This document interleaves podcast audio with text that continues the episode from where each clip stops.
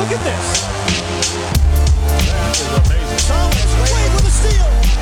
The emotions of Dirk Nowitzki. What he's always dreamed of. Hoping to have another chance after the bitter loss in 2006. Watch this play.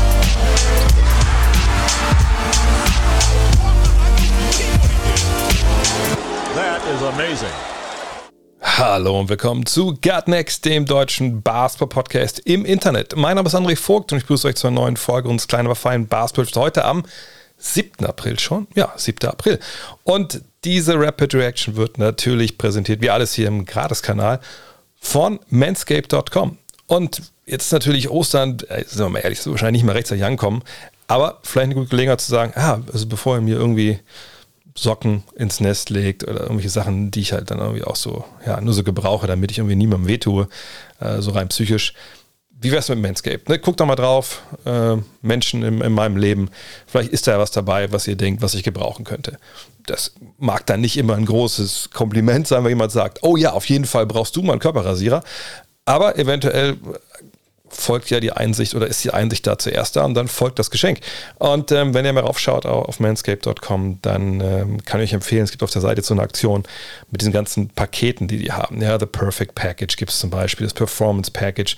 Könnt ihr mal schauen, äh, da sind viele Sachen dabei. Natürlich kostenloser Versand, 30 Tage Geld zurück Garantie ist irgendwie alles immer on sale.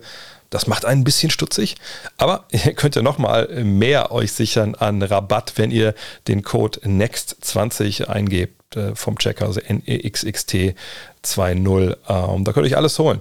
Und immer darauf achten, es gibt diesen Peak Hygiene Plan, der ist in der Regel mit dabei, wenn ihr den nicht braucht. Ja, also diese Geschichte, dass alle, was ist dann, alle zwei Monate, langsam müsst ihr es wissen, aber kriegt ihr dann halt Sachen zugeschickt, die ihr euch aussuchen könnt noch, ne, ob es jetzt diese ähm, ja, also Tinkturen für untenrum gibt, ne, den Ball-Toner, das Ball-Deodorant oder sonst was.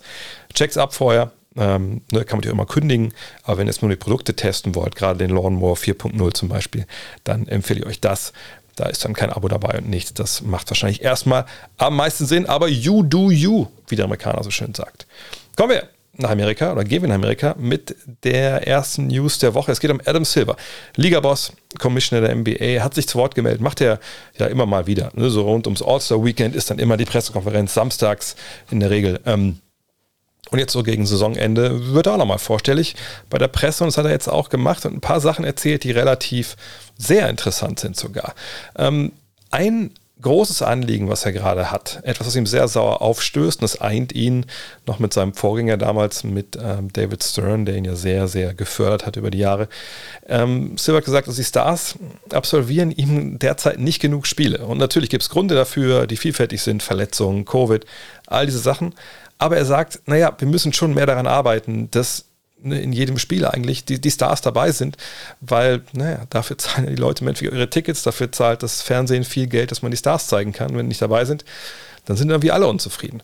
Und ähm, er meint, dass es eben, weil es so viele Probleme gibt, verschiedene Probleme, man nach verschiedenen Seiten ran muss. Das Play-in-Tournament, sagt er, ist schon ein Schritt in diese Richtung gewesen. Ne? Das am Ende der Saison, da machen wir uns nichts vor. März, April, das waren dann öfter auch mal so die Phasen, wo vielleicht mal der eine oder andere Star äh, did not play Rest hatte. Einfach naja, weil es um nichts mehr ging. Mit Play-In geht es natürlich um viel, viel mehr. Ähm, das sieht man ja derzeit auch. Ja. Momentan gibt es fast keine unwichtigen Spiele. Ähm, aber die Liga will noch mehr tun. Also zum einen ist man schon dabei, dass man so medizinisches neues Wissen im Sinne von Reha, im Sinne von äh, ne, Recovering etc., dass man das halt teilt, auch ne, zu verschiedenen Franchises, man selber auch schaut, dass man da Infos streut, dass eben Spieler schneller spielfähig sind, eben nicht so lange ausfallen vielleicht oder generell gar nicht ausfallen müssen.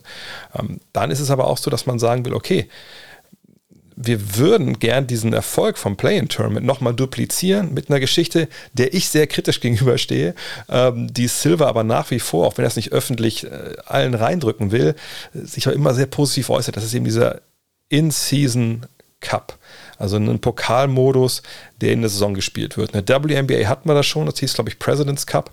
Ähm, äh, weiß ich nicht, was so eine gute Idee ist. Äh, aber er sagt im gleichen Satz, wir müssen aber trotzdem gucken, ne, wenn wir zu viele Spiele haben, dann müssen wir da auch mal ran. So, und das gibt mir wieder Hoffnung, dass man sagen kann, okay, ähm, dann ist es vielleicht auch so, dass dem bewusst, dass es zu viele Spiele sind und man jetzt gucken will, naja, was machen wir? Ne? Kriegen wir irgendwie das hin, dass wir mit so einem Pokalmodus mehr Geld reinkriegen? Darum geht es ja immer, um dann vielleicht auf der anderen Seite ähm, wie soll man das sagen, ja, Verluste wieder auszugleichen, die den Teams entstehen, wenn es weniger reguläre Saisonspiele gibt.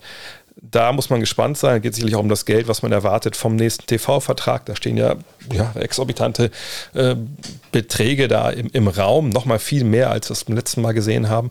Und eventuell ist dann auch mal ein Ende der Spirale erreicht. Im Fußball scheint es ja nicht so zu sein. Da ist ja Kohle alles und da opfert man auch alles für. Aber wenn die NBA an einen Punkt kommt, wo man sagt, hey, wir kriegen jetzt demnächst so viel Geld mit TV-Rechten etc., lass uns doch mal an den Punkten jetzt ein ne, besseres Produkt liefern, wie zum Beispiel weniger Spiele. Das wäre schon eine tolle Entwicklung. Müssen wir auf jeden Fall beobachten. Eine richtig tolle Entwicklung. Kurzfristig soll es aber schon zur nächsten Saison geben und ich bin mir sicher, dass das äh, so passiert. Äh, Silver hat in Aussicht gestellt, dass die Abschaffung der Take-Fouls Fouls schon zur kommenden Saison Realität werden wird. Und ähm, sind wir ehrlich, das ist überfällig, dass wir keine Sau sehen, was da passiert. Also die Rede ist natürlich von diesen Fouls im Fastbreak, einfach nur mit dem Fastbreak zu stoppen. Und ich weiß auch jetzt gar nicht, warum man da großartig drüber nachdenken muss oder großartig irgendwelche Komitees einrichten muss, die sich anschauen. Guckt zur Fieber. Die Fieber hat das vor, vor Jahren schon rausbekommen äh, durch die Regeln. Ja, einfach ein Foul, zack, zwei Freiwürfe, und Ballbesitz für die angreifende Mannschaft, dann sehen wir das nicht mehr. Und ich bin mir sicher, dass so ähnlich oder einfach kopiert es die Regel auch dann nächstes Jahr in der NBA geben wird.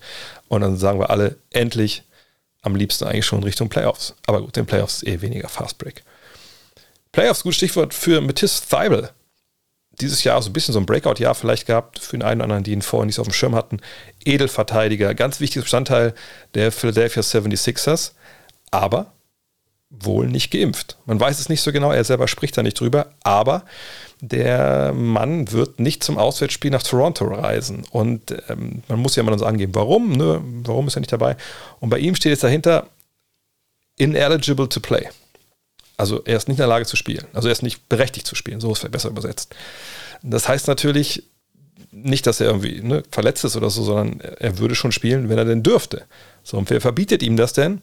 Kanada das Land Kanada, weil die sagen, naja, wir lassen niemanden einreisen, der nicht geimpft ist. Hm. Ich weiß nicht, ob das so eine, eine, tolle äh, Regel ist, die, die super viel Sinn macht heutzutage. Auf der anderen Seite ist es die Regel. Und er müsste sich halt zumindest mit Johnson Johnson äh, impfen lassen, diesem, ja, mehr oder weniger Spar-Impfstoff, der eigentlich nicht ganz so gut wirkt, aber da braucht man nur eine Spritze und dann zwei äh, Wochen später, dann wäre er geimpft. Wird ein bisschen knapp, wenn das denn äh, bis zum Saisonbeginn passieren soll. Und ähm, könnte dann auch wirklich ein Problem werden, denn momentan sind die Sixers auf Platz 4 und die Raptors auf Platz 5. Da ist noch viel Spiel drin. Ne? Celtics haben 50 Siege, die Bucks und Sixers 49, Toronto 46, äh, die Bulls 45. Aber wenn Philly oder egal welches andere Team auf Toronto trifft und sie müssen nach Toronto, dann dürfen dann nur Leute mitfahren. Es sei denn, die Regeln ändern sich, aber da gibt es momentan keine Anzeichen für. Dürfen Leute mitfliegen, mitfahren, die geimpft sind. Und das wäre bei Matthias Thibault jetzt nicht mehr der Fall. Selbst wenn er das jetzt morgen macht, ne, zwei Wochen, das wird ein bisschen knapp. Warten wir es mal ab. Die ESPN hat sich äh, dafür sehr interessiert und hat dann mal nachgefragt bei den Bucks, den Heat, den Celtics und den 76ers, ob denn alle geimpft sind und ob denn in der Serie gegen Toronto im Fall der Fälle es da Probleme geben würde. Und interessanterweise haben die Bucks und Heat gesagt, kein Problem, alle durchgeimpft. Die Sixers und die Celtics haben aber gesagt, da können wir keine Aussage zu treffen. Und das kann natürlich sein, dass wir einfach darüber nicht reden wollen. Auf der anderen Seite kann man da schon reinlesen, dass es da wirklich ungeimpfte Spieler gibt. Und ähm, das wird man dann natürlich dann sehen, äh, was dann, wer dann mit anreißen kann und wer nicht. Aber dass die beiden da nicht drüber sprechen, macht ja auch total Sinn, weil man nicht den Raptors äh, von vornherein vielleicht zustecken will, wo einfach wichtige Leute fehlen. Das ist, also es soll natürlich nicht so sein, ne? Das ist auch äh, eine Scheißsituation, aber das ist eine Situation, dass die diese erste Playoff-Serie, gegen wen immer Toronto halt spielt, total krass beeinflussen könnte. Norman Powell, der hat mal in Toronto gespielt, ob der jetzt geimpft ist oder nicht, ist relativ egal, weil wenn die Clippers und die Raptors nicht in die Finals kommen, dann wird er nicht nach Kanada mehr reisen äh, bis zum Ende der Saison. Aber er ist zurück. Zurück von seinem Fußbruch. Ihr erinnert euch, es hat, glaube ich, drei Spiele gedauert, äh, als er bei den Clippers dann war, getradet aus äh, Portland. Dann war er verletzt. Jetzt ist er zurückgekommen gegen die Suns, hat direkt 24 von der Bank aufgelegt und ähm, ja, Paul George ist zurück. Norman Powell ist zurück, fehlt nur noch Kawhi Leonard. Bei dem gibt es aber nichts Neues. Ähm, und ich denke, die Zweifel daran, dass er überhaupt nochmal dieses Jahr eingreift, also die Saison eingreift, die sind groß und vor allem auch sehr, sehr berechtigt. Nicht zurückkehren wird auf jeden Fall Lonzo Ball. Das ist bitter, denn der Point Guard der Bulls spielt eigentlich echt eine, eine geile, überragende Saison. Hat einen Meniskusriss vor einigen Wochen gehabt. Äh, man dachte, okay, Mensch, linkes Knie, das wird schon irgendwie funktionieren. Funktioniert nicht. Es gab mehrere Versuche von ihm, jetzt auch so ein bisschen die, ja, die, die Belastung zu steigern und jedes Mal hat das Knie Probleme gemacht. Von daher schade, schade für die Bulls natürlich, aber auch vor allem für Lonzo Ball, der einfach wirklich auf, auf einem sehr, sehr guten Weg ist. Aber sicherlich auch sinnvoll zu sagen, komm, mach mal deine Reha. Nächstes Jahr greifen wir wieder an. Wir, sind auf einem guten Weg hier. Wir müssen nichts übers, im wahrsten Sinne des Wortes, jetzt kommt der Dad-Shock, für den ihr alle hier seid, übers Knie brechen. Ansonsten Neues aus dem NBA-Lazarett. Ja, Gordon Hayward ist zurück, ähm, hat gegen Philly gespielt, dann aber vier Tage später gegen Miami nicht waren, glaube ich, 17 Minuten nur gegen äh, viele, wenn ich mich nicht erinnere, ich falsch erinnere, fünf Punkte oder so. Mal gucken, wie, wie sehr er dann wirklich auch ne, bei 100% sein kann. Das sah jetzt zu Beginn nicht so aus. Evan Mobley, äh, der soll für die Cavs am Freitag zurückkehren, eventuell gegen die Nets. Das wäre sehr wichtig, denn ne, da geht es ja auch noch ein bisschen darum, wer eventuell ne, Heimrecht hat dann im Play-In-Tournament. Ähm, da muss man mal schauen. Das wird kein unwichtiges Spiel sein. Und Jamal Murray von den Denver Nuggets soll im Training echt aggressiv zu Werke gehen, will spielen, aber einen Termin für sein Saisondebüt gibt es aber nicht. Ähm, mal schauen, ob das noch vor den Playoffs was wird oder ob es überhaupt was wird. Denn nochmal, es ist nicht so leicht, äh, Spieler einfach reinzuwerfen und sagen, ach komm, jetzt bist du fit, jetzt spiel direkt mal Playoffs. Ähm, mal gucken. Aber man wünscht natürlich den Nuggets, dass er erst zurückkommt und vielleicht auch Michael Porter Jr., von dem es jetzt aber keine äh, brandheißen News gab. Zion Williamson das ist ja auch ein Name, der immer wieder fällt, wenn es um Verletzungen geht. Und äh, aller Twitter-Videos, wie er dankend durch die Trainingsanlage der, äh, der Pelicans läuft, zum Trotz gibt es da jetzt nichts wirklich Neues vom Seiten des Teams. Ist immer noch out indefinitely, macht wohl jetzt immer mehr und mehr und mehr, aber ne, gibt es keinen Comeback-Date. Aber sein Vater, oder sein Stiefvater soll ich eher sagen, äh, Lee Anderson, der hat sich in einem Podcast, was glaube ich, geäußert und gesagt, also ich glaube schon, dass Zion die Saison wieder spielt. Okay, ne, kann er ja gerne glauben, ist der Vater, ist keiner von der, von der Franchise. Aber äh, mal schauen. Ne? Das ist natürlich immer dann solche öffentlichen Aussagen, die hört man dann nicht gerne äh, bei so einer Franchise, weil das sich für den Druck aufbaut. Da sind wir gespannt. Ich sage, ich denke, man, man, sollte ihn auf jeden Fall draußen lassen sein, Williamson, und diesen ganzen, diese lange Pause, Reha, die man dann jetzt hat, ne, seit er angefangen hat wieder mit Basketball, bis zur nächsten Saison, sollte man nutzen, dass er wirklich auch ne, alles umstellt, körperlich, was irgendwie umgestellt werden kann und dass man mit Schwung in die nächste Saison geht. Mit Schwung in die nächste Saison? Hm. Irgendwie, was klingelt da gerade? Gab es vielleicht noch ein relativ großes Thema von der Mannschaft, die so ein bisschen hinter den Erwartungen zurückgeblieben ist in den letzten Tagen, Wochen und Monaten? Ha. Und heute mal wieder zu Gast hier im Podcast, nicht in New York. Julius Schubert. Julius, wie geht's dir? Ja, mir geht's äh, den Umständen entsprechend. ja, ich habe gesehen, du ziehst um ein. Äh, das kann ich aus Erfahrung sagen. Ich bin froh, dass ich jetzt in dieses Haus gezogen bin vor ein paar Jahren und nie wieder umziehen muss. Das ist zumindest der Plan. Ich hoffe, meine Frau macht da mit. Wie ist das? Wie weit bist du denn? Ich sehe auf Instagram, äh, das, also Netz hast du noch nichts, deswegen, wenn das heute ein bisschen wackelt hier, das geht alles über, über Handy-Hotspot, ja, ja. aber ähm, ich sehe, du hast schon ein paar Regale an der Wand, äh, Schreibtisch steht schon, äh, wenn du so ein wenn, wenn du so ein, so ein Loading-Bar hier jetzt hinzeichnen müsstest, wie viel Prozent würden da stehen? Äh, von der Wohnung insgesamt vielleicht 50. Homeoffice ist relativ äh, weit vorangeschritten schon. Da kommen jetzt bloß noch ein paar äh, Bilderrahmen, wo ich mir ein paar NBA-Trikots einrahmen möchte. Kommen jetzt noch an die Wand und äh, das war's dann eigentlich im Office. Aber ansonsten, äh, der Rest der Bude braucht noch eine Weile. Aber ich habe mir vorgenommen, pünktlich zum Playoffs nächste Woche oder zum Play-In also wenn das erste Play-in-Spiel ist, äh, dann, dann äh, habe ich auch Internet und dann ist, bin ich auch eingezogen, dann ist alles fertig. Weil dann ist auch bloß keine Zeit mehr für, für irgendeinen Umzug oder Möbel zusammenbauen. Hey, was brauchst du? Du brauchst deinen Rechner und alles, du brauchst ein Bett. Ja. Und, ja. und Badezimmer ist ja sowieso eingerichtet. ja. Aber äh, reden wir vielleicht von Sachen, die ja, nicht so funktioniert haben in dieser Saison. Natürlich habe ich mhm. die auch dazu geholt, weil wir über deine, sagen wir mal, LA Lakers sprechen wollen. Äh, mittlerweile ist es klar, früher, als wir es vielleicht auch alle erwartet haben. Sie werden nicht in den Playoffs dabei sein, sie werden nicht mal in den Play-Ins dabei sein. Und ähm, damit ist eine Sache passiert, wenn wir uns mal zurück zu erinnern, ähm, als du, Jonathan und ich ähm, vor der Saison angefangen haben, ein bisschen uns zu unterhalten über, über die kommende Spielzeit, auch über die Lakers gesprochen haben. Da haben wir also unisono gesagt, ja, so richtig hundertprozentig passen wahrscheinlich nicht, aber die werden schon okay sein. Und jetzt sind sie halt alles andere als okay. Und man fragt sich vielleicht so ein bisschen da draußen, okay, also was ist da jetzt eigentlich genau schiefgelaufen? Was ist das Erste, auf was du zeigen würdest, äh, um dieses Desaster zu erklären, was da passiert ist? Also erstmal an der Stelle fettes Danke an die Lakers, dass sie mich jetzt aussehen lassen wie der größte Vollpfosten, äh, weil ich äh, sie das ganze Jahr über ähm, sehr, sehr, sehr optimistisch gesehen habe und das jetzt nicht eintritt und ich mir jetzt anhören darf, was ich denn für ein Vollidiot bin. Äh, von daher vielen, vielen Dank dafür. Ähm, ja, ich glaube, dass äh, einfach, ich glaube, wenn ein Team, und das habe ich jetzt auch schon öfter gesagt, wenn ein Team so so eine desaströse Saison spielt und so krass unter den Erwartungen zurückbleibt, dann hat es immer eine ganze, ganze Reihe von Faktoren, ähm, die, die ja auch bekannt sind. Ich denke sicherlich ein ganz, ganz großer Faktor ist die Kaderzusammenstellung im Sommer, der Westbrook äh, Trade, mit dem man, ich kann mir vorstellen, dass man das in zehn Jahren, wenn man auf die Saison zurückguckt, ähm, vielleicht einfach als dieses Westbrook-Experiment bezeichnet, diese, diese Saison, wo die Lakers Westbrook geholt haben und einfach nichts gepasst hat, dass das einer der großen Faktoren mit ist, aber auch ansonsten die Kaderzusammenstellung insgesamt.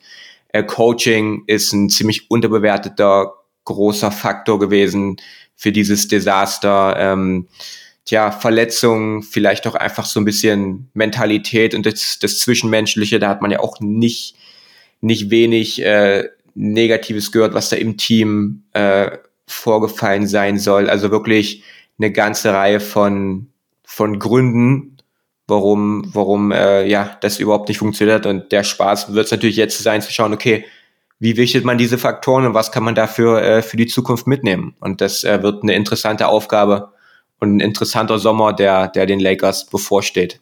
Ja, ich frage mich, bevor wir mal zurückkommen auf die vergangene Saison, ähm, wer da jetzt diese Bestandsaufnahme macht. Denn, ähm, ähm, naja, also Rob Pelinka oder, oder, auch Frank Vogel oder auch LeBron oder AD, die, die alle mit dabei waren und alle einen Einfluss hatten natürlich auch, das sind natürlich nur die prominentesten Namen, aber ne, die einen Einfluss hatten auf darauf, wie es gelaufen ist und wie es eben auch, auch schief gelaufen ist, ich glaube, man kann ja eigentlich nicht sagen, okay, Rob Linker, jetzt klär bitte mal auf, was da schief lief und dann äh, mach mal ein paar Lösungsvorschläge. Auf der anderen Seite ist er natürlich der General Manager und derjenige, der das dann für die nächste Saison aufbauen muss, wenn er dann auch General Manager ist.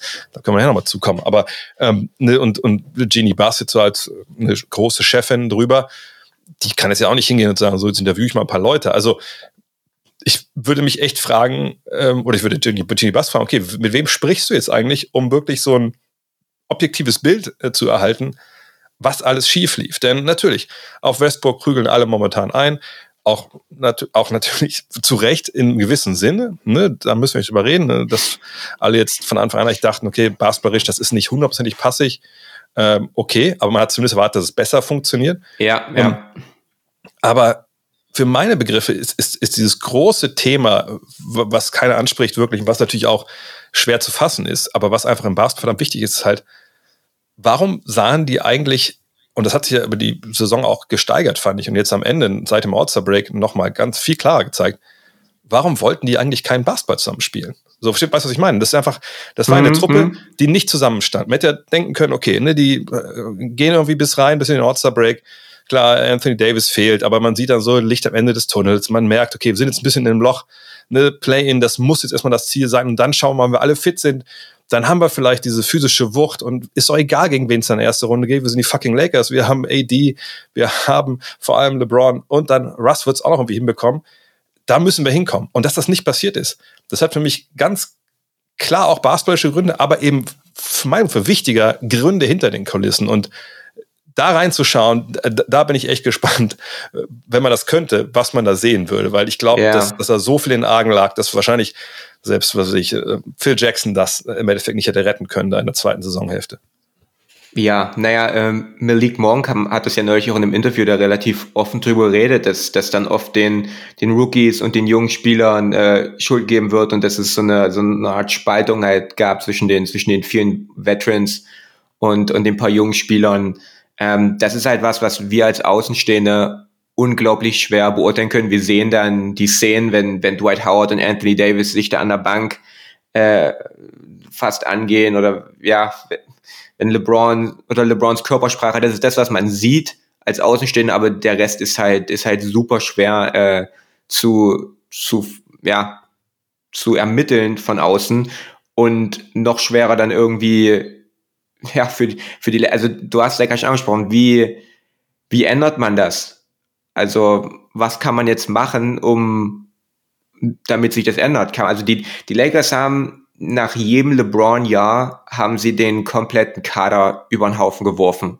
Nach dem ersten Jahr hat man für Davis getradet, nach dem zweiten Jahr ist er Meister geworden und nicht mal da hat man den Kader gehalten. Ähm, auch da hat man komplett, da hat man Harrell geholt und Schröder und, und sonst wen. Letztes Jahr hat man auch alles verändert. Also letztes Jahr hat man ja wirklich komplett komplett alles über den Haufen geworfen und ich sehe keinen Grund, warum man das dieses Jahr nicht wieder machen sollte. Also würde mich sehr, sehr wundern, wenn das äh, in dieser Offseason anders aussieht.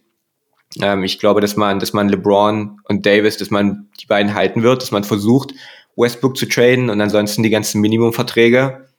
Ähm, das würde mich nicht wundern, wenn bis auf ein, zwei Leute man dann komplett andere Spieler mit Minimumverträgen irgendwie im Kader hat ähm, ja, ich weiß nicht, vielleicht, was, was ich halt oft auch an Frank Vogel äh, kritisiert habe, ist nicht nur jetzt sein, sein Coaching an sich, ähm, sondern auch, dass er es irgendwie als, oder das ist, sicherlich muss es auch von den Spielern ausgehen, aber ich glaube auch, dass es als Coach gewissermaßen irgendwie auch deine Aufgabe ist, dass die Spieler hart spielen. Wenn man das als Coach, also man ein Teamcoach, was nicht hart spielt und nicht mit Einsatz und Wille, was man oft von den Lakers gesehen hat, dass sie langsam in die Spiele reingekommen sind und das dann am Ende noch irgendwie versucht haben aufzuholen. Ähm, das ist sicherlich zu einem Teil auch, auch dem Coach anzukreiden und auch da wird man sich dann fragen müssen, äh, ja, wird es mit Frank Vogel weitergehen? Und die ersten Gerüchte gibt es schon, dass äh, die Lakers, dass erwartet wird, dass die Lakers sich von äh, Frank Vogel trennen im Sommer.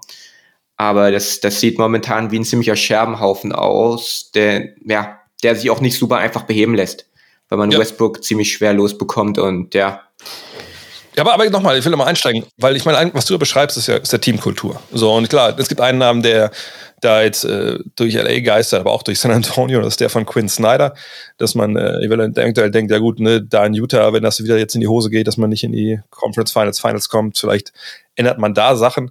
Ähm, aber alles in allem musst du ja sagen, okay, egal was wir jetzt machen, wir müssen halt diese Teamkultur. Das ist das Erste, was wir beheben müssen. Und das ist das Erste, finde ich, was man auch, ich will sagen, man kann das leicht beheben, aber das ist, was man selber in der Hand hat. Und ich gebe dir recht, das hat natürlich mit Frank Vogel auch einiges zu tun. Als Trainer bist du nun mal oben drüber oder sagen wir mal, als Trainerstab bist du verantwortlich mhm. zum großen Teil, dass die Leute halt Bock haben, dass sie äh, eine Vollgas geben, all was du gerade beschrieben hast. Auf deiner Seite ist es natürlich aber schon so, wir reden ja nicht von der College-Mannschaft, ne, wo du reinkommen kannst ja. und sagen kannst, ja, so jetzt hier alle mal, ne, wir schlagen mal mit den Handflächen auf den Boden und sagen Defense und ne, richtig Vollgas. Das ist auch ein großer Punkt, ne, man muss ja nur mal auf die Bänke gucken in der NBA. Da sind Jungs, die spielen nicht und die sind aber ne, bei jedem Korb stehen die auf und klatschen und geben Vollgas. Das ist ja so das, was man, sage ich mal, ähm, auf den ersten Blick sieht, wenn es in der Mannschaft halbwegs stimmt. Jetzt nicht sagen, dass die Lakers nicht aufgestanden sind bei, bei Kirben, aber das ist so, so ein Symptom. Aber du musst natürlich eine Mannschaft haben, die in sich sich auch ein Stück weit kontrolliert, die sich in, in sich antreibt, die sich in sich sich besser macht und einfach von, von innen heraus eine Stärke entwickelt. Ja, was Bill Simmons zum Beispiel in seinem Book of Basketball The Secret nennt. Und das hat man da einfach nicht gesehen. Und ich, wenn du nur den Trainer den Kopf austauschst und das Trainerteam, wirst du wahrscheinlich relativ wenig ändern. Du hast schon angesprochen, dass auch vom Team natürlich viel geändert werden wird, weil es eben, ich glaube, was haben sechs, sieben, acht äh, Free Agents, die alle eh nur mit, mit Minimumverträgen kamen. Ähm, Westbrook hast du schon angesprochen.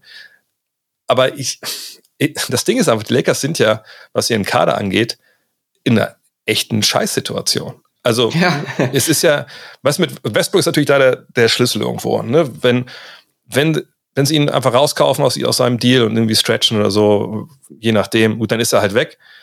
Aber mit dem Geld, was dann frei wird, kannst du jetzt auch nicht großartig auf Einkaufstour gehen. So, ne, dann ist er halt weg und dann, ja, vielleicht kannst du ein bisschen was, was hast du denn dann? Vielleicht 10, 20 Millionen am Salary Cap fast vielleicht frei. Aber das bringt jetzt ja auch nichts, was deinen Kader komplett auf, auf links dreht. Also du hast im Endeffekt James, du hast Davis und du hast äh, Taylor Horton Tucker und die verdienen zusammen eben, was sind das, knapp 100 Millionen, ein bisschen weniger. Ähm, mm. Und das ist natürlich Situation, wo du jetzt ganz genau gucken musst, ne, wie gehst du da jetzt ran? Kannst du mit, mit Capspace arbeiten? Musst du mit einer Exception arbeiten? Aber alles in allem, du brauchst ja eine Mannschaft, die zusammen Basketball spielen will und du brauchst eine neue Kultur. Und ich frage mich, ob das so einfach zu, zu machen ist. In so einer Situation, wo einfach wenig wenig junge Spieler da sind, wenig, ne, einfach wenig Zusammenhalt. Das ist ja auch so ein Punkt. Dass dieser, dieser, äh, dieser bittere Beigeschmack wird ja bleiben nach der Saison. Vielleicht ist es auch einfach ein, ein Leadership-Problem, dass man, dass man ein Team um zwei Anführer herumgebaut hat, wo der eine mehr als die Hälfte der Spiele verpasst und dem anderen seit Jahren schon die reguläre Saison am Arsch vorbeigeht. Ähm, Wenn es jetzt in dieser Saison nicht gerade darum ging, irgendwie Jagd auf den Scoring-Titel zu machen, ähm, ist es ja einfach was, was man bei LeBron-Teams schon seit Jahren beobachten kann. Dass einfach, man spielt nicht für die reguläre Saison. Man, das, das ist schon in den, das, das konnte man schon in den, in den Cleveland-Jahren beobachten, in seinem zweiten äh, Cleveland-Stand beobachten, dass man einfach immer nur noch für die Playoffs spielt, sich irgendwie, irgendwie durch die reguläre Saison kommt und dann, äh, ja, flip the switch und dann wird alles besser. Und es hat ja auch gut funktioniert in Cleveland, dann auch bei einem Team, was jahrelang schon zusammenspielt und wo man sich kennt und wo man dann einfach auch den Schalter umlegen kann irgendwann. Aber das klappt einfach bei den Lakers nicht, weil du A, ja, auch jetzt nicht mehr den LeBron hast, der vor fünf Jahren war, wo du, der dir zumindest äh, noch ein bisschen Defense in der regulären Saison gegeben hat, auf dem man auch sehen konnte, dass er, dass er da ist. Das wäre jetzt auch was anderes gewesen, wenn man jetzt mit LeBron und Davis in den letzten zehn Spielen noch mal wirklich Jagd auf das Play-In hätte, hätte machen können. Das war ja auch nicht so. LeBron spielt jetzt nicht mehr und Davis spielt auf einem Bein. Ähm, und und dann äh, ja, wird's halt schwierig. Und wenn LeBron als, als Anführer des Teams äh, mit schlechtem Beispiel herangeht, vorangeht, äh, die komplette reguläre Saison lang nicht wirklich verteidigt, ähm, dann, dann ist es, glaube ich, auch schwer für die, für die Teamkameraden, die da folgen, ähm, ja, da dann irgendwie anders zu spielen und dann halt nicht LeBrons Beispiel nachzugehen. Von daher, aber was willst du machen? Willst du jetzt sagen, okay, wir, wir traden jetzt LeBron weg? Ähm, das, das geht ja auch nicht. Also von daher, ganz, ganz schwieriges Thema. Ich glaube, ein Coachingwechsel würde, wäre zumindest schon mal ein Anfang und ich glaube, das ist auch das Wahrscheinlichste, was passiert. Also ich halte es für sehr unwahrscheinlich, dass LeBron oder Davis das Team verlassen und auch für relativ unwahrscheinlich, dass äh, ja Rob Linker seinen Job verliert. Ähm, und dann wird es wahrscheinlich der Kopf von Frank Vogel sein, der, der da als erstes rollt, glaube ich. Blinker hat, glaube ich, glaube ich, ein Problem, dass sie jetzt eben nicht die Playoffs erreicht haben. Wenn sie irgendwie die Playoffs erreicht hätten, weißt du, und du spielst mal wegen wie vergangenes Jahr die erste Runde und dann äh, verlierst du dann am Ende gegen Phoenix oder so, dann äh, hätte sich ja diese ganze Personalie äh, rein vertagt in den, vielleicht in den Mai sogar. So. Problem ist allerdings, ähm, Jetzt gibt es natürlich keine Playoffs. So, wir haben Mitte Februar, äh, Anfang Februar, ähm, ne, und äh, die Saison vorbei ist dann Mitte Februar.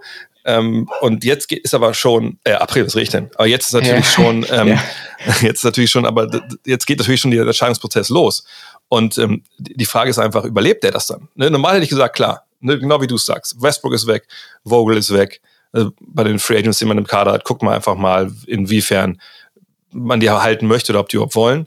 So, und ähm, aber ich, also ich glaube, die kleine Lösung war wirklich Westbrook und, und Vogel, aber ich glaube fast Pelinka ist, ist auch dran, äh, weil ich ihm auch jetzt nicht unbedingt vertrauen würde, dass er äh, das jetzt da aus dem, aus dem Dreck wieder rauszieht. Denn wenn wir uns erinnern, ist noch nicht so lange her, was, was Magic. Und Magic ist ja echt für solche Sachen gut. Ich habe letztens im Stream auch gesagt, Magic auf Twitter ist irgendwie so, so ein kleiner Pudel, weißt du, der immer so, so ein bisschen rap, rap. Und sobald er bei ESPN sitzt mit Stephen A. Smith, wird er halt komplett zum Rottweiler und haut halt Sachen raus, wo man denkt, Alter, das kann nicht dein Ernst sein. Genau wie er mal sagt, ja, na klar, DeMar Rosen wäre gekommen, natürlich. und dann hätten yeah, wir, äh, hätten ja. wir KCP behalten und dann hätten wir Buddy Yield für, für Kuzma getradet und dann wären wir, wären wir jetzt Meister werden. Muss denken, Alter, das ist Respekt dafür, dass du einfach alle unter den Busch stößt, vor den Busch stößt und auch sagst, ja, LeBron wollte ja Westbrook und so haben. Das ist einfach wahnsinnig krass und äh, deshalb, ich glaube wirklich, dass da jetzt die Köpfe halt rollen. Ja, also das mit, mit The Rosen war, war das nicht so, dass irgendwie das Gerücht war, dass äh, The Rosen irgendwie einen längerfristigen Vertrag wollte und die Lakers wollten nicht und haben stattdessen äh, für, für Westbrook dann getradet, was einfach unlogisch ist, weil Westbrook getradet, weil sie für Westbrook getradet haben, als die Free Agency noch nicht mal offen hatte. Also da weiß man natürlich auch immer nicht, in wie viel da wirklich dran ist. Ja, und auf der anderen Seite müssen wir auch ganz klar sagen, natürlich sprechen ja. die vorher. Ne? Also das ist ja auch. Das, das ja, okay, ja, das ja. stimmt natürlich. Aber auf jeden Fall, ja, äh, klar, ich meine, das Krasse ist, dass äh, ich versucht habe mal jetzt, bevor wir gesprochen haben, über zu überlegen, okay, wann war schon mal ein Team, wann ist ein Team so weit äh, zurückgeblieben hinter den äh, Erwartungen. So. Und natürlich viele sagen direkt, ja, guck mal hier, Lakers 2013, ne, ist ja logisch. Damals mit, äh, mit Nash und mit Howard. Und wo man aber einfach vergisst, naja, die waren ja in den Playoffs trotzdem. So, ne? also die haben dann ziemlich schnell verloren. Und äh, wenn man sich mal die Mühe macht, habe ich mal kurz gemacht, mal googelt so Most Disappointing NBA äh, Teams, da haben die alle durch die Bank weg, haben diese Teams die Playoffs erreicht. So. Und für meine Begriffe ist es jetzt das erste Mal, dass das so ein Team nicht geschafft hat. Und natürlich kann man jetzt auf der ersten, ersten Blick sagen, gut, aber pass auf, ne, du hast auch schon erwähnt, ey, Anthony Davis hat bis jetzt 40 Spiele gemacht, vielleicht landet er am Ende bei 41, vielleicht macht er gar kein Spiel mehr, kann auch sein. So ist gerade mal die Hälfte. Ne, LeBron war verletzt, äh, ein paar andere waren verletzt. Aber auf der anderen Seite muss ich sagen, ist jetzt aber auch nicht so eine brutal starke Western Conference gewesen, wo man ja, jetzt ja. nicht irgendwie auf Platz 10 hätte rutschen können. Ne? Weil ich meine, wenn wir sehen, dass äh, New Orleans und San Antonio beide ins Playen kommen, äh, mit einem negativen Record. So, was äh, zum Beispiel im Osten nicht so ist. Ne, das, dann wundere ich mich schon. Und, und wenn man dann sieht, ne, sie haben 31 Spiele jetzt gewonnen, mal gucken, ob noch eins dazukommt. Das ist ein absolutes Desaster, was man einfach auch nicht, nicht, nicht schönreden kann. Und ich denke, wir sind wirklich an dem Punkt, wo wir sagen müssen, ja, das ist das enttäuschendste Team, was wir jemals gesehen haben. Ich verstehe auch, ne, die, die Mavs 2007, wie sie, gegen die, äh, wie sie gegen die Warriors verlieren. Ich verstehe die Warriors, wie sie gegen die Cavs verlieren. Ne? Das ist alles richtig. Aber so einen Zusammenbruch in der regulären Saison, wo du vieles übertünchen kannst, das gab es für meine Begriffe noch nie in der Liga. Ja, da bin ich bei dir. Das ist eine absolute Schande. Und egal, egal was äh, vor der Saison selbst die größten Kritiker dieser Lakers es kann mir keiner erzählen, dass irgendjemand vorhergesagt hat, dass die Lakers es nicht unter die zehn besten Teams einer 15-Team-Conference schaffen, die nicht wirklich überragend ist, wo viele Teams verletzungsgebeutet sind. Und dieses Verletzungsargument, das ist, ist ja super interessant, das ist das, was Lakers-Fans als erstes anbringen, ähm, während äh, Nicht-Lakers-Fans das gar nicht werten lassen. Und ich glaube, die Wahrheit liegt da irgendwo in der Mitte. Sicherlich ähm, ist es schwierig, wenn dein zweitbester Spieler und dein wichtigster Verteidiger, vor allem wenn mit so einem schwachen defensiven Kader, ähm, wenn der nicht mal die Hälfte der Spiele macht und die Hälfte von denen, die er macht, ist er vielleicht auch nur bei 100 Prozent. Das ist schon, das ist, das ist schon schwierig. Und LeBron ist auch nicht mehr der, der dir 75 bis 80 Spiele gibt in der regulären Saison, sondern der auch immer mal wieder aussetzen muss und auch während, den Spiel, während der Spiele resten muss. Kendrick Nunn, auf den ich mich wirklich sehr gefreut habe, der nicht gespielt hat, hat immer wieder ähm, ja, Ausfälle, auch durch Corona schwer getroffen. Aber da muss man ganz klar sagen, ähm, wie, wie weit geht dieses Verletzungsargument? Und vielleicht war es allein aufgrund der Verletzung nicht möglich, dass die Lakers vielleicht der erste oder zweite Seed in der Western Conference wären. Das kann man vielleicht sagen, okay, bis dahin kann man die Verletzung anbringen als Argument. Aber dass man es nicht mal in, in die Top Ten schafft, da kann mir keiner erzählen, dass Verletzungen, Verletzungen dafür der Grund sind. Wenn die Clippers, die deutlich härter noch getroffen waren von Verletzungen, deutlich vor den Lakers sind und wenn die Nuggets, die ebenfalls deutlich heftiger von Verletzungen getroffen waren als die Lakers, auch deutlich vor ihnen sind, dann ist es einfach mehr eine Ausrede als ein Argument, zumal es ja auch nicht also die, die Nuggets hatten Pech. Wirklich, das ist Verletzungspech.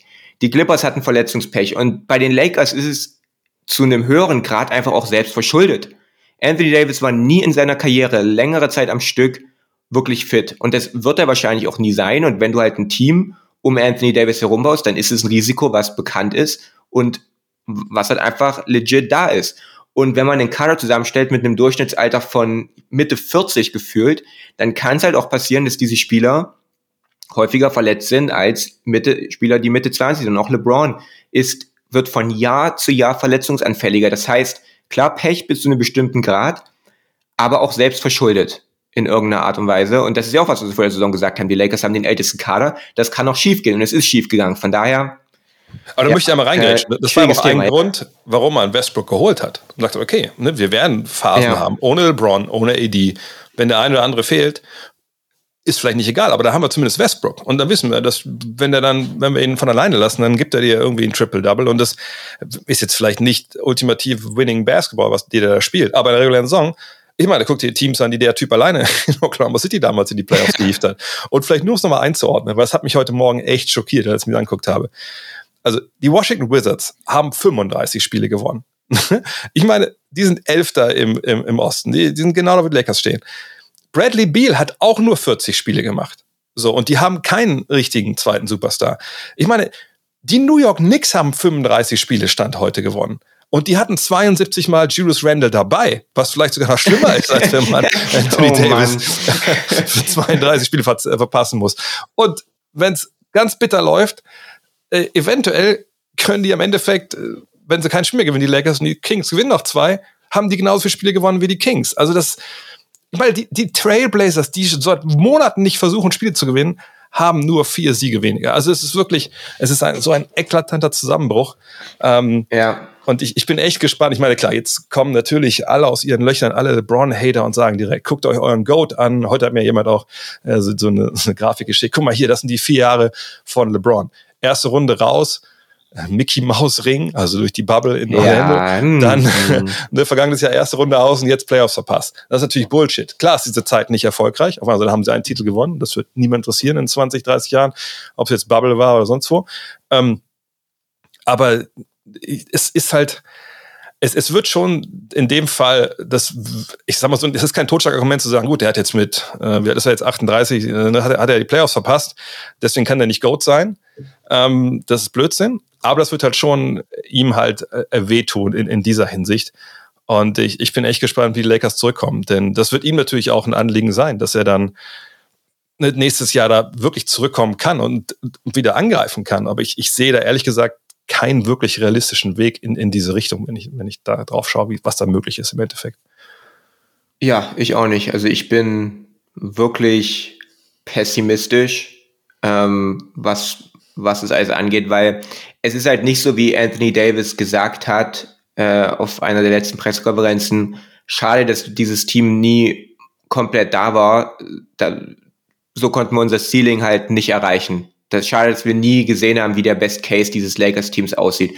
Und sicherlich ist es irgendwo richtig, aber ich glaube, dass es einfach andere größere Faktoren gab, die dem einfach mehr im Weg standen. Ich glaube, ich glaube weiterhin, dass mit einem anderen Head Coach und mit einem anderen Offensiv, mit einer anderen offensiven Herangehensweise, ähm, dass die Lakers deutlich besseren Basketball gespielt hätten. Ich glaube, wenn Westbrook ähm, teamdienlicher und gewinnbringender gespielt hätte, dann wären die Lakers auch deutlich besser gewesen. Also es gibt so viele andere Gründe, äh, dafür, dass die Lakers so grauenhaft waren, dass äh, ja man jetzt auch nicht einfach sagen kann, okay, dann probieren wir es nächstes Jahr mit dem mit dem gleichen Kader nochmal, weil das ist was. Und das muss ich auch ehrlich sagen, letztes Jahr in den Playoffs, ähm, da, da war das Verletzungsargument, fand ich in meinen Augen einfach ein deutlich stärkeres, weil die Lakers auf dem Weg waren, die Suns zu schlagen und äh, die Lakers auf dem Weg waren, die Serie zuzumachen und dann verletzt sich Anthony Davis und dann bricht alles zusammen. Und ich glaube weiterhin, dass die Lakers äh, die Suns geschlagen hätten, wenn sie da gewesen wären. Ich glaube, dass man sehr, sehr schwer zu schlagen gewesen wäre, wenn man fit gewesen ist. Aber das ist in dieser Saison, selbst wenn alle fit gewesen wären, mit, mit Westbrook in dieser Form, und mit dieser Defense und mit diesem Coaching wäre es selbst so einfach mehr oder weniger unmöglich gewesen, da wirklich einen richtigen Run zu starten, auch wenn ich halt lange Zeit mega optimistisch war. Aber von daher, auf die Idee darf man überhaupt nicht kommen, dass man sagt, okay, let's run it back, versuchen wir es nochmal, weil, also das wäre, das wäre der Worst Case von allem. Ja, vor allem, als ich das gehört habe, dachte ich so, okay, äh, ich glaube auch Kamelo hat das auch irgendwie gesagt, wo ich denke, ja gut, ihr habt 40 Spiele mit Anthony Davis gespielt. Heißt nicht, dass Anthony Davis in allen 40 Spielen 100% war. Aber ihr habt von yeah. den 40 Spielen mit Anthony Davis 17 nur gewonnen. Also müssen ja. wir euch überreden, dass ihr da jetzt auf einmal so ein Juggernaut gewesen seid, der alles weggenagelt hat. Und er dann war grauenhaft. Kam, da kam die Davis war grauenhaft, ja. als er ja, gespielt genau. hat. Das war doch diese, am Anfang der Saison die Nummer, wo er, wo er auf der 4 gespielt hat, viel und mit DeAndre Jordan im Dunker-Spot. Dann kam irgendwann, hat man noch die Tweets gesehen, dass er die worst Jump Shooting Season in NBA History hatte, zwischendurch. Also das ist ja nicht so, dass Davis war grauenhaft in der Zeit, wo er gespielt hat. Also da sind so viele andere Probleme. Nicht, dass, also, ja, ja, ja, ich glaube, wir sollten aufhören, weil langsam, weil sonst ja. redet sich vollkommen in Rage, obwohl die Leute es sicherlich ja. hören wollen. Ja, ich, ich bin echt gespannt. Das wird sicherlich die, die, die spannendste Offseason, die wir bei den Lakers seit langem jetzt gehört haben, äh, obwohl natürlich auch vor ein paar Jahren erst den Anthony Davis Trade hatten, aber es, hängt so viel jetzt dran. Ne, den, Rest der Karriere von, von LeBron wird sich hier mitentscheiden. Äh, sagt, Anthony Davis wird sich mitentscheiden, wie wir den vielleicht mal ein paar Jahren sehen, weil ne, das ist jetzt, er ist jetzt wirklich am Boden, ne, was so den, den Ruf angeht, den er sich auch damit jetzt auch erarbeitet hat als, als Mann aus Glas. Und ah, ich, ich, ich bin echt gespannt, wie das äh, im Sommer passiert. Also wir stehen uns ein paar interessante Wochen vor. Äh, vor. Ich habe gesagt, vielleicht letzte Frage an dich, ähm, Westbrook ist auf gar keinen Fall nächstes Jahr mehr bei den Lakers. Äh, siehst du das auch so oder siehst du irgendeine Chance, dass, dass der noch nächstes Jahr da im Kader steht? Nee, hat zwar jetzt gesagt vor ein paar Tagen, dass der Plan ist, dass er nächstes Jahr wieder da ist, aber ich halte es für, für schwierig. Aber auf der anderen Seite, kaufen Sie ihn raus, wenn Sie in den letzten Jahren schon immer nicht so wirklich Bock hatten, irgendwie mehr Geld zu bezahlen als nötig. Sie Alex Caruso. Also schwierig und ja, also ich, ich glaube, das Wahrscheinlichste ist also wirklich ein Trade. Ich halte es für unwahrscheinlich, dass er bleibt. Ich halte es für unwahrscheinlich, dass sie ihn rauskaufen und dann äh, traden sie vielleicht für John Wall. Nicht, dass das irgendwie gut wäre, aber um einfach irgendwas zu machen. Also du kannst, du kannst, du kannst ihn eigentlich nicht behalten. Das geht eigentlich nicht. Nee, also das, das wird auch nicht. Also ich, für mich ist er 100% nicht mehr da. Aber ich kann mir auch vorstellen, dass sie einfach sagen, komm, äh, stretchen ihn, was, whatever, so. Weil er wird, wird rein opten in, in das letzte Jahr seines Vertrages. Ja, Keiner Fall, gibt Fall. ihm jetzt, was ich, einen Zweijahresvertrag, wo er mehr verdient als die, äh, die, die 47 Millionen plus das, was er realistisch erwarten kann.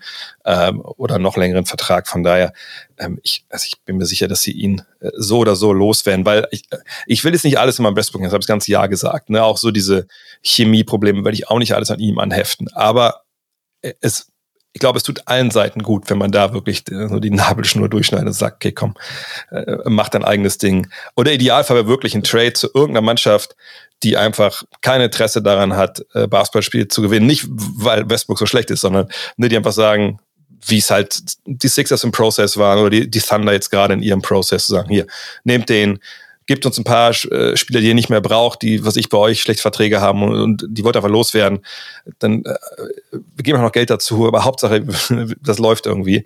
Aber ob man so einen Trade hinbekommt, ist dann nochmal eine ganz andere Frage. Das ist, glaube ich, dann ja. leicht gesagt als getan. Und dann ist halt, dann ist halt auch die Frage, wollen diese Teams, also man hat es ja jetzt bei den Wizards gesehen, so schön wie das war und so stark wie er war und wie man sich dann da ins Play noch gekämpft hat, aber es hat schon irgendwie auch die Entwicklung der jungen Spieler irgendwo eingeschränkt, dass man einfach einen Danny Avdia zum Spot-Up-Shooter gemacht hat, weil Westbrook die ganze Zeit den Ball hatte. Und wenn du dann ein Team wie, keine Ahnung, Orlando oder Houston oder wen auch immer, ähm, die, die Thunder, dann nimmt, dann nimmt Westbrook am Ende Shay Gilgis Alexander den Ball aus der Hand oder, oder Cole Anthony nee, nee, bei den. Nicht falsch. Also ich glaube, wenn du in dir tradest, dann setzt du dich mit dir hin und sagst, so, wie sieht's aus?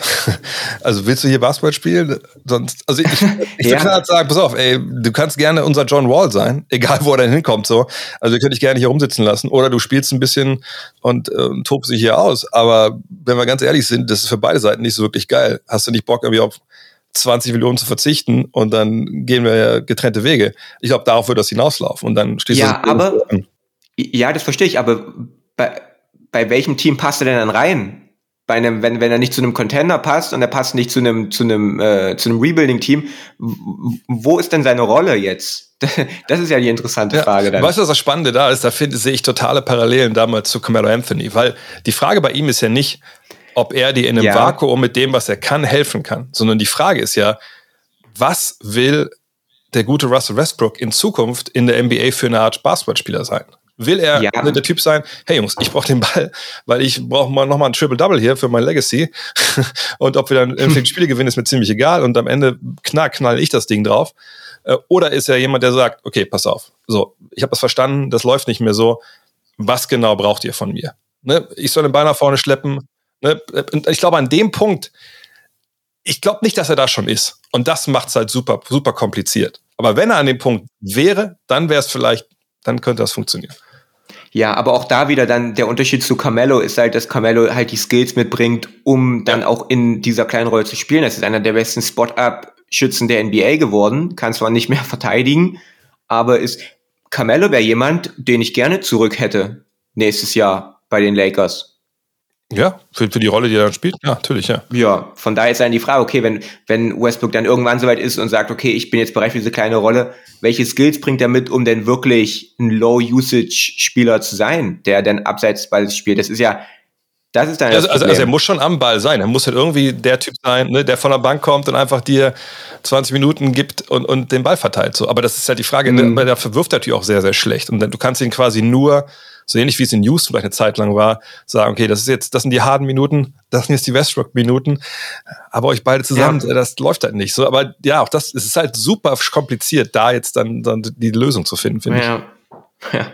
Auch weil es gar kein Team gibt, wo, wo ich glaube, die, die momentan darauf setzen würden. Außer, außer die Lakers vielleicht, wenn sie desperate sind. Das haben wir jetzt ja gerade schon gesehen. oh, oh Mann, du sagst, ja. würde es noch eine, eine, ganze Weile beschäftigen. Was, was gibt es denn bei dir Neues? Hast du ja wahrscheinlich auf dem Laptop Nichts. Nichts?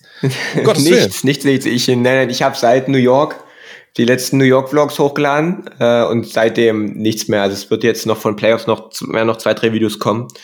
Ähm, was zu, zu Luca äh, und, und Matchup Hunting, das wir ja live vor Ort gesehen ja. haben in New York. äh, wie, wie, krass dieses Matchup-Handling ist, ja, und ansonsten halt meine All-NBA-Teams und, und Awards und, so, und solche Geschichten, aber ansonsten nichts Neues, nee. da müssen wir ein bisschen warten. Aber der Mann zieht ja auch, wie gesagt, ein, das ist halt, das, das dauert immer länger, als man ja, denkt. Dann äh, viel Spaß mit, mit Imbusschlüssel und, und Akkuschrauber und Danke. dann äh, sprechen Danke. wir uns ganz bald hier wieder. Auf jeden Fall. Mach's gut. Kommen wir zu den Programmhinweisen der Woche. Und ich habe es schon mal angerissen. Es gibt äh, zu viele Spiele, die irgendwie noch was mit Play-in, Playoffs, Seeding zu tun haben, als dass man hier alle aufzählen könnte in den nächsten Tagen. Sucht euch am besten eure Mannschaften raus, die es für euch geht, und dann haut rein. Ähm, aber die Spiele, wo ich denke, die muss man einfach gesehen haben, sind heute Nacht, direkt 1.30 Uhr. Second Screen ist ein Must, denn gleichzeitig spielen die Sixers bei den Raptors, wie gesagt, mal gucken, wer alles dabei ist, ähm, und die Celtics bei den Bucks. Ne, da geht es noch um absolut Menge. Dann äh, in der Nacht auf den 9.4. die Cavs bei den Nets, vorhin schon mal erwähnt. Ähm, und um 19 Uhr dann Pacers at 76ers. Wird nicht unbedingt das Spiel, was aus Pacers Sicht großartige Bedeutung hat, aber ja, Tyrese Halliburton, der ist ja, glaube ich, dabei, wenn ich mich nicht täusche. Äh, dann äh, kann man sich schon mal angucken und die Sixers sowieso. Äh, Sixers kommen natürlich aus dem Back-to-Back, da muss man mal sehen. Äh, aber auch da geht es momentan um jeden Sieg und 19 Uhr. Ist aber eine gute Zeit in Deutschland. Und dann am Sonntag, beziehungsweise in der Nacht von Sonntag auf Montag. Der NBA schenkt uns am letzten Saisonspieltag mal wieder eine NBA 360-Konferenz. Oh, es geht um 21.30 Uhr los am Sonntag. Ich werde den ersten Teil äh, begleiten, kommentieren. Ähm, dann gibt es, glaube ich, dann um 1.30 Uhr die nächsten Spiele, die anfangen und dann nochmal um 3.30 Uhr Spiele. Äh, allerdings wird die Konferenz nur diese ersten beiden Teile des Spielplans äh, abdecken. Ne, die NBA guckt ja auch da genau, dass die Teams gleichzeitig spielen, die noch miteinander in Konkurrenz stehen ne, in, der, in der Tabelle. Und dann um 3.30 Uhr gibt es da noch ein Einzelspiel. Das ist noch nicht ganz klar, welches ich da kommentieren werde. Aber wenn ich tippen sollte, dann würde ich sagen, es wird wahrscheinlich Spurs gegen Mavs sein, weil beide da auch nicht noch eine Menge zu tun haben äh, mit Seeding und so. Es gibt auch noch äh, die Warriors gegen die Pelicans, wenn ich mich nicht ganz täusche. Mal gucken, aber ich denke mal, dass Spurs gegen Mavs wird. Allerdings, wer weiß, das entscheidet ja am Ende die NBA. Und die hat vor ein paar Jahren entschieden, hey, Playing Terminal ist eine geile Idee. Ist es auch und das werden wir bekommen. Vom 13. bis zum 16.04. Äh, gibt es dann die Partien wann die genau stattfinden in der Nacht, steht noch nicht fest. Wer drin spielt, auch noch nicht. Also gegen, wer, gegen wen spielt. Aber ich weiß, ich werde zwei von diesen Spielen auf jeden Fall kommentieren oder drei. Lass mich kurz einmal meinen Plan gucken. Seht ihr mal, so, so mit der heißen Nadel gestrickt ist dieser Podcast. Ich werde drei von diesen Spielen äh, kommentieren. In der kommenden Woche, wie gesagt, wer dann gegen wen, wann genau, das lasse ich euch noch wissen. Äh, aber das geht jetzt da natürlich richtig ab. Und dann beginnen die Playoffs im nächsten Wochenende. Aber darüber sprechen wir nächste Woche natürlich, wenn es dann auch ein Playoff-Preview etc. alles hier äh, im Podcast gibt. In diesem Sinne, ähm, bleibt mir abschließend noch eine Sache zu sagen. Google des Tages. Ähm, wirklich ein Hinweis in eigener Sache zwei Hinweise in eigener Sache. Zum einen ist es so, das Google des Tages ist www.gutnextmac.de. Das ist ein schamloser Plug für unser eigenes Produkt, gar keine Frage. Aber es gibt zwei Sachen, die neu sind.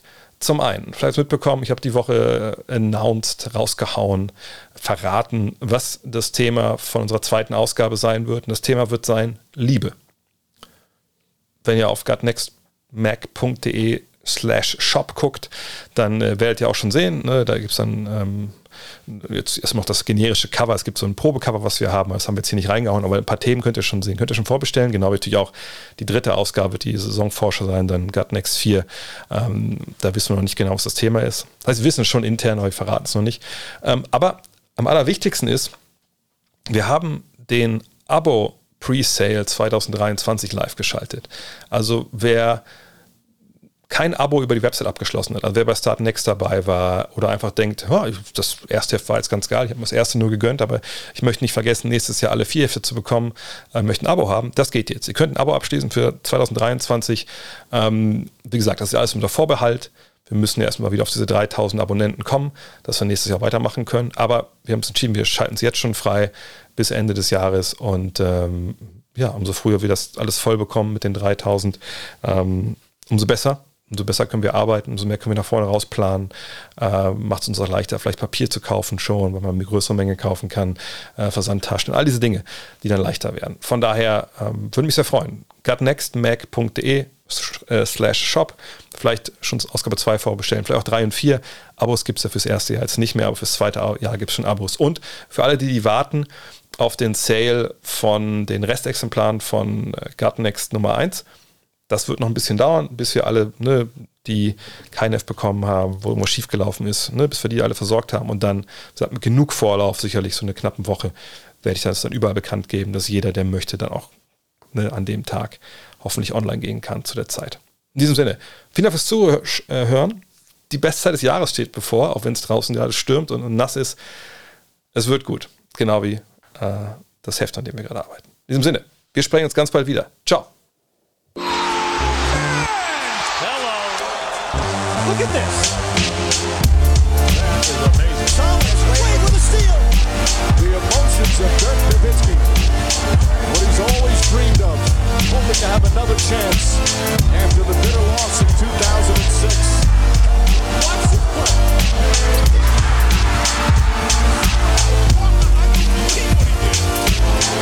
That is amazing.